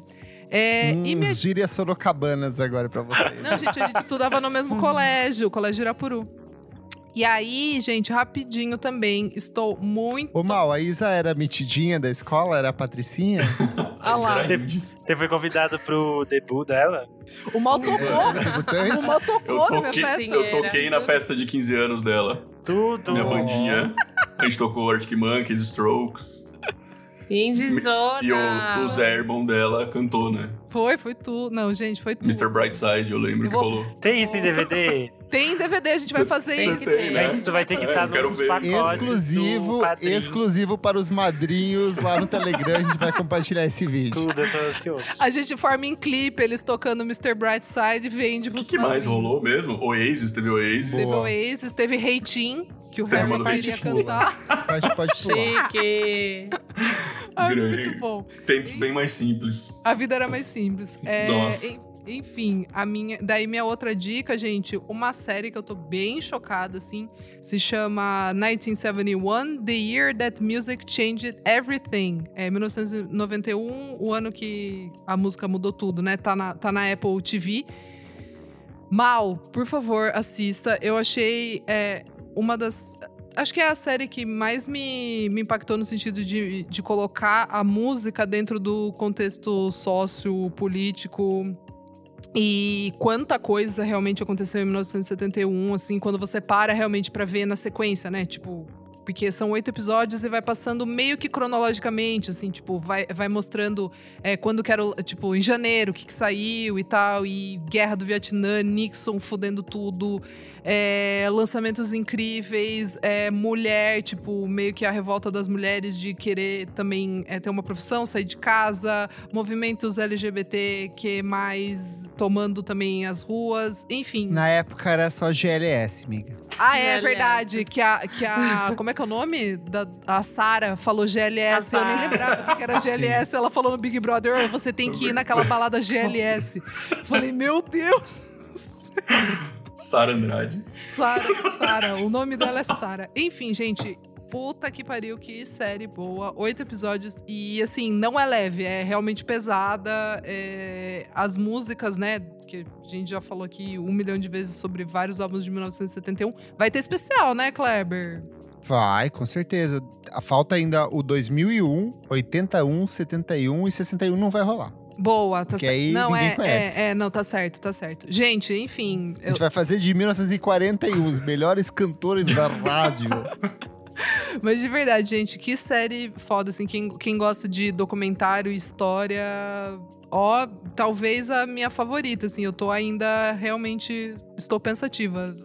Desde sexta-feira que eu terminei. Reflexiva, olha. É incrível, gente. Incrível mesmo. O recorte que eles fizeram, ó, tão de parabéns. Elo Cleaver. Bom, o pessoal veio só com um disquinho aqui. Semana passada a gente soltou lá no Insta da revista Discos que a galera ouviu muito na quarentena. A gente queria good vibes para nossa semana e alguém recomendou um que eu já tinha ouvido muito tempo atrás, que é o Quem é Quem do João Donato. E é o décimo Bem álbum bom, dele. clássico. Bem clássico, mas é a primeira vez dele cantando as suas próprias composições, né? Então é um disco muito interessante. Ele tem uma vozinha meio quietinha, assim, pique João Gilberto. Tem produção do Marcos Vale, do Milton Miranda. É um reencontro dele, assim, com o samba jazz. E é bem legal. Depois eu fui ver a história. Ele tinha acabado de se divorciar da mulher dele, assim, ele tava na bad zona. E daí ele escreveu Esse e o Bé. Donato são incríveis, assim. Os clássicos dele na época. E ele está vivo, ele tá vivo, né? Opa! Ele Tá, lanç- tocou, ca- Ah, tá. lançou música Catulipa Lançou, Ruim. Eu né? show É dele verdade, com a Tulipa, lançou. foi a coisa mais linda, ele é muito Foi. fofo. Foi Aí ela Ele é ficava tá puxando ele. Ah, foi maravilhoso. A gente viu em Goiânia, Lô. É verdade, eu fiquei com medo de falar, ele tá vivão, e daí, tipo, não, ele não tá. Morreu. É a tua cara fazer dele. É muito minha cara fazer isso. Mas enfim, eu fiquei vendo live dele. Ele Ah, morreu? comemorou. morreu. É, de 73, então ele comemorou aí outro dia. Outro dia não faz tempo, mas enfim. Que Uma década atrás. comemorou esse disco. Daqui dois anos ele comemora de novo. tem várias lives lindas no YouTube, gente. Tudo, tudo aí. Mas no Spotify tem esse disco Quem é Quem. Vai ouvir, muito gostoso, good vibes, bora ficar na boa nessa quarentena, hein? É isso. Boa. Renan Mubi. Olha, sim, muito danadinha. Eu realmente estava assistindo um filme no Mubi, que é o Irma Vep, do Olivier Assayas. E aí tocou uma banda que eu nunca tinha escutado, que eu fui joguei no Shazam e se chama Luna. Não Luna do Hum. K-pop, mas Luna com U. E era uma banda que eu não conhecia, não sei porquê, porque é a banda, a segunda banda do Jim Warhan, que era o cara do, o guitarrista do é, Galaxy 500.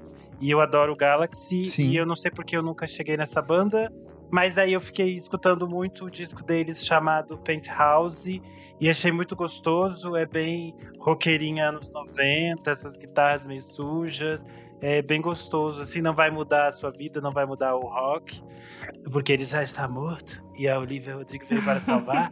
Mas é super gostoso de se ouvir, assim, de tarde. em Good casa. for you, Renan. Essa aí é o futuro. Falando em Good for You, a diretora do clipe da Olivia, ela vai lançar um filme que é tipo uma A espécie Petra de. Collins? Aham. Tipo uma espécie de. Ava DuVernay. Ela vai lançar um filme que é uma espécie de thriller, assim, com a Selena Gomes. Tô super curioso, acho que vai ser Eu interessante. também É isso. Já amei. já amei. Maurício Amêndola de Orleans e Bragança. Então, é, a minha dica. a minha dica, na verdade, foi uma coisa que eu vi por acaso no YouTube mesmo, tem completo lá, que é um documentário Tudo pela Música sobre os 20 anos da Deck, da Deck Disc. Hum, Ah, então não vi Olha isso. só. E é, eu achei muito divertido de ver, assim, ainda mais acho que pra gente dessa geração, assim, que a gente vai lembrar de todos esses marcos, assim, da gravadora. É, e, e, assim, a- a- acho que a deck, o que é mais interessante dela é que, sei lá, tipo, os marcos dela foram, os marcos, assim, comerciais, né? Foram Revelação, Falamansa e a Pitch. E ao mesmo tempo, eles Sim. lançaram, tipo, Dead Fish e João Donato, sabe? Então eu, eu acho que é interessante saber, eu, eu acho que ensina muito sobre a indústria do Brasil, assim, como funciona, como é difícil ter uma gravadora. E é baseada na, é fundamentada na história dos É do pai e filho, Rafael né? Ramos, né? Isso, é, é do, do João Augusto do dele. Rafael Ramos. É, fala do pai dele e ele passando a empresa pra ele, né, pro Rafael Ramos. Eu achei assim, vo- acho que a gente, vocês vão adorar, assim, é tipo muito divertido de ver mesmo e, e interessante. Tem no YouTube. Tá na íntegra no YouTube. Porque até um tempo Isso. atrás era só pra, tipo, exibição em mostra ou pra lugar ainda. Não, tá Acho na que a gente já chegou a recomendar ele em algum momento aqui, mas não tava free ainda. Mas que bom. É, Pode crer, eu achei ótimo, assim. Eu lembro que ele tinha uma época estreado no Inédit, que falando nisso acontece Ah. agora Isso. em junho. Isso. É, dá pra acompanhar, acho que dia 16 Olha de junho como ela é. Inédit. É festival de documentários musicais. Vale super a pena porque essas coisas novas é, são lançadas nesse festival e a maioria é de graça. E a- a minha Boa, outra dica é uma. A minha outra dica é uma obsessão que voltou assim comigo nessa quarentena, que é o John Brion, que é o produtor do. Eu já produziu Fiona amo Apple, o Mac. Miller, o Elliott Sim. Smith. Então, e aí eu Trilha comecei a sonora do as- Brilho Eterno de uma mente Exato. lembrança dele. do Magnolia, do Punch Drunk Love. Aí eu Sim. comecei a ouvir muito as trilhas dele na quarentena, assim, no fone. É fantástico. E é o John Brion, acho que merece muito se jogar nele. Boa. E você, Kleber? Ah, esperei, ninguém perguntou. Vamos lá. é uma dica. uma dica que leva a outra. Ah, vou começar pela terceira temporada de Master of None, Que temporada lindíssima. Gente, eu terminei de assistir, brotou um útero em mim, assim, tipo, ovulei, estou grávida, porque é sobre isso. É, Master of None, eu já falei várias vezes aqui, é minha série favorita da Netflix, uma das minhas séries favoritas de todos os tempos. A primeira e a segunda temporada são centradas no personagem do Aziz Ansari. Ele é o diretor, um dos diretores, o produtor, enfim, ele é um dos realizadores da série. E essa terceira temporada, ela é toda centrada na personagem da Lena White, que é a amiga lésbica dele que acompanha desde a primeira temporada. E como a gente tá em Covid, a temporada inteira é centrada apenas nas duas personagens. Então, tipo, tem pouquíssimas participações de outros atores. Foi tudo realmente filmado à distância. E aí tem uma coisa que é muito bonita, que tipo, eu não sei se ele usa uma câmera analógica para filmar, mas as imagens são todas meio granuladas, parece tipo película em alguns momentos, é muito bonito. E tem um, um, lance legal que ele filma meio que a distância. Então você poucas vezes tem imagens em close. Então parece que a gente está espiando a história dessas duas mulheres, que é um casal lésbico que vive um romance, tipo, desde a temporada passada. E agora elas se isolam e a gente acompanha essa relação delas, desde tentar uma gravidez até os problemas de um casal normal que elas vão vivendo ali. Só que o mais bonito, assim como as outras temporadas anteriores do Master of None, é a forma como o Aziz Ansari discute como amores são passageiros, a gente vai se apaixonar, não vai dar certo, a vida vai seguir, a gente vai encontrar outras pessoas, essas pessoas vão voltar e lá na frente essas dores que a gente sente já não são mais as mesmas.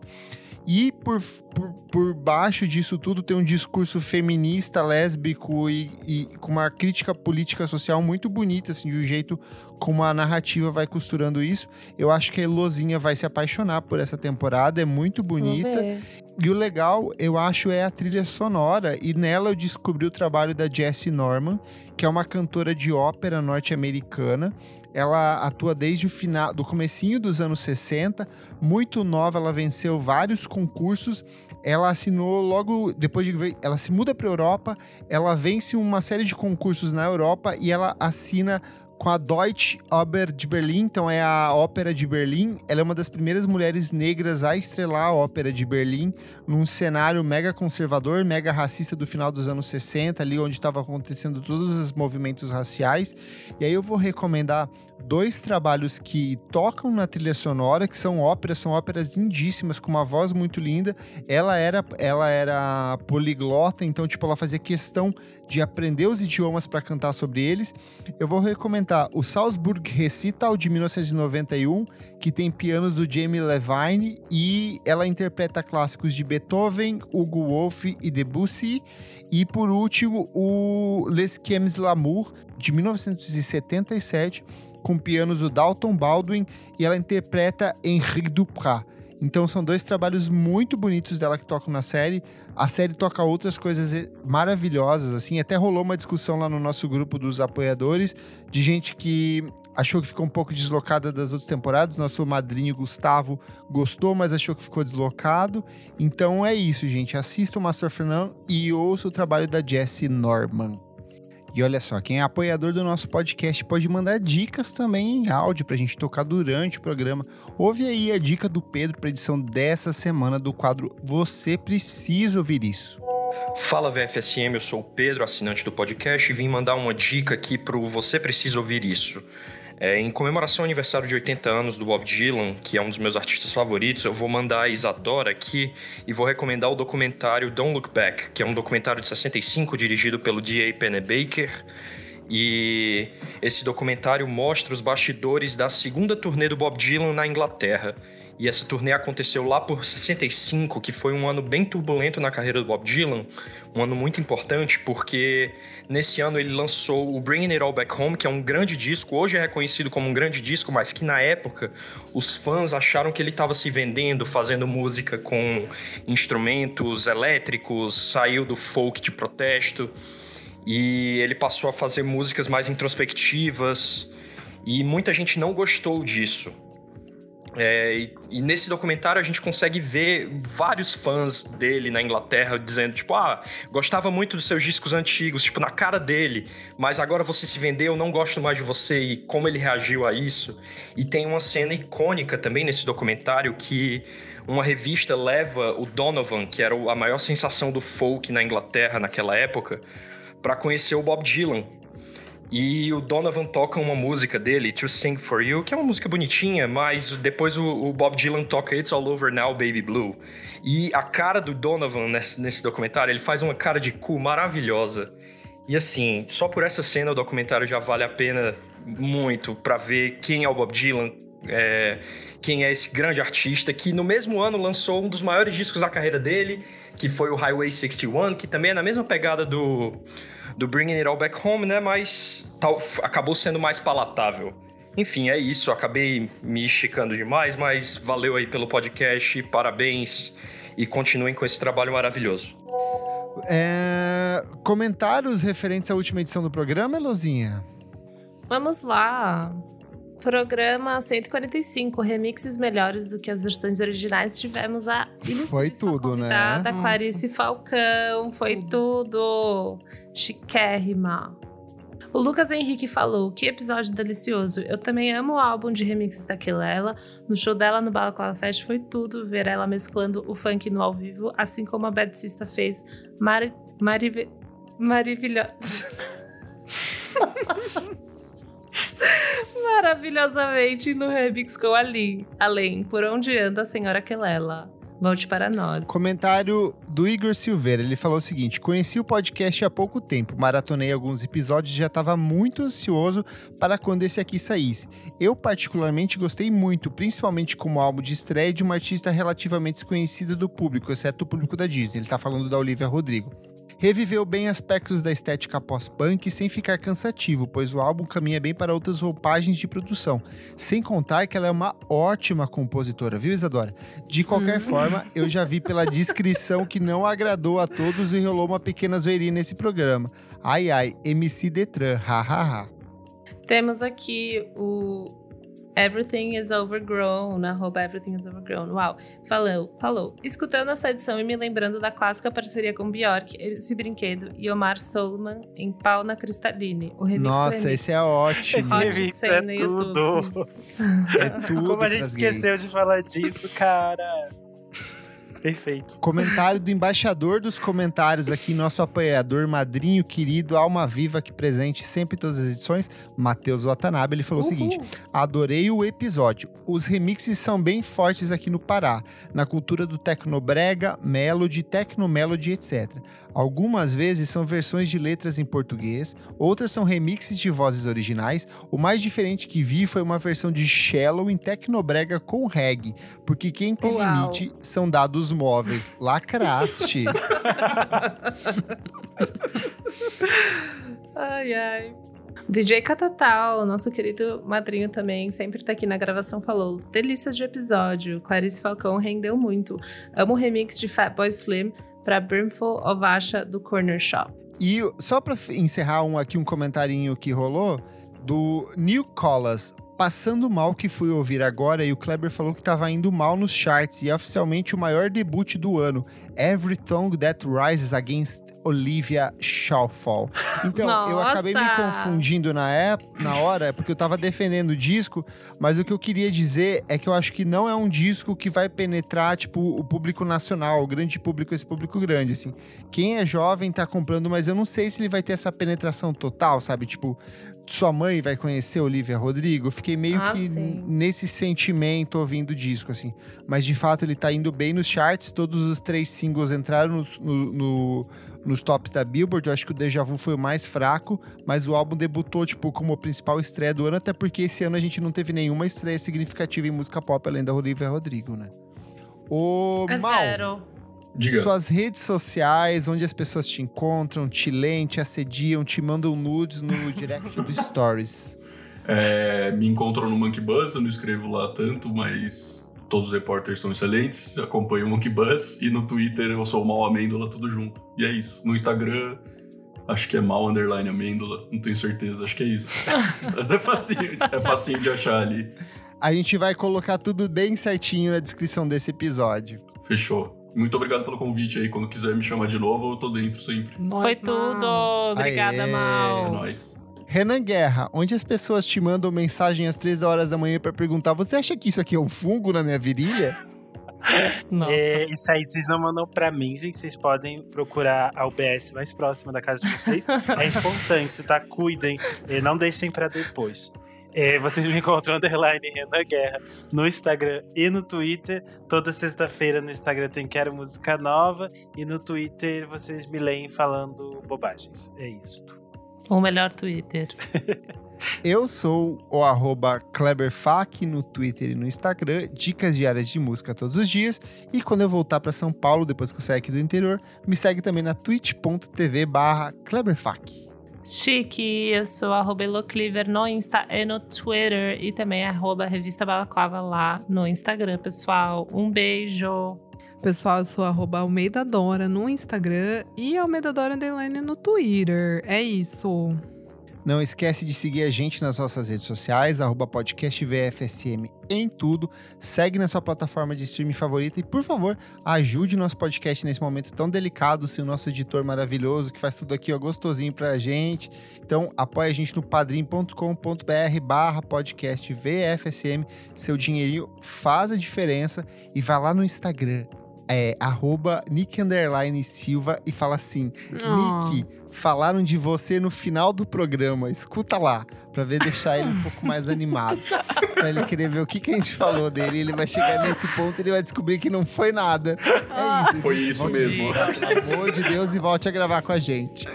Lindo! É isso, lindo. gente. Beijo. É Muito isso. obrigado pela sua audiência e até o próximo programa. Beijo. Tchau, tchau. Valeu. Um beijo!